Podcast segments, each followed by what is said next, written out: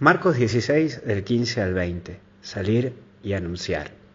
Vamos a ver el primer punto que es vayan. Y esto es lo que nos propone el Papa, salir, ser una iglesia en salida. No podemos seguir encerrados en nosotros mismos, en donde seguimos pescando en la pecera. Muchos hasta nos hemos convertido en católicos de primera, de segunda y hasta en católicos VIP.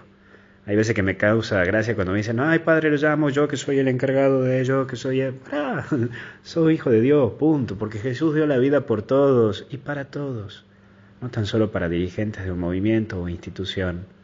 No podemos seguir ensimismados en nosotros mismos. Salgamos a anunciar que Cristo está vivo y que nos da vida. Mira, el mundo necesita ponerse de pie y reaccionar. Y nosotros, vos y yo, somos los que llevamos una mirada de esperanza y sonrisa a este mundo que está golpeado, que está dividido, que está caído. Así que vamos, seamos creativos y mostremos que se puede seguir. Anunciemos la gracia de Dios y no tantos castigos y que ya viene el fin del mundo y eso.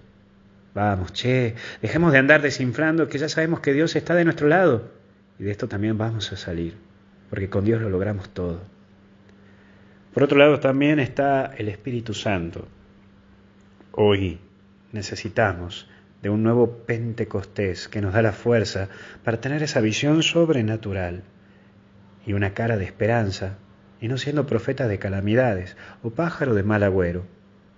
Hoy necesitamos esa fuerza del Espíritu Santo para que nos ayude a guiar a tantos que están afligidos y que están agobiados.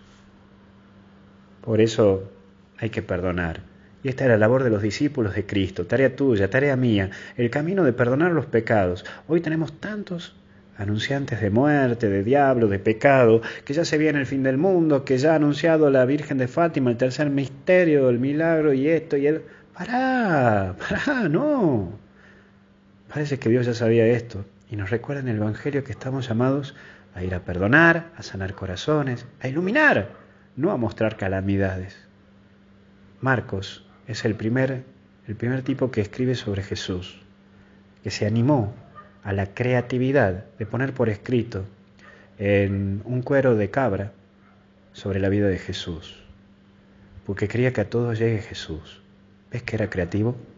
Ahora, ¿vos qué haces para que llegue a otros Jesús? Que Dios te bendiga y te acompañe en el nombre del Padre, Hijo y Espíritu Santo y hasta el cielo con Jesús, con María, no paramos. Cuídate.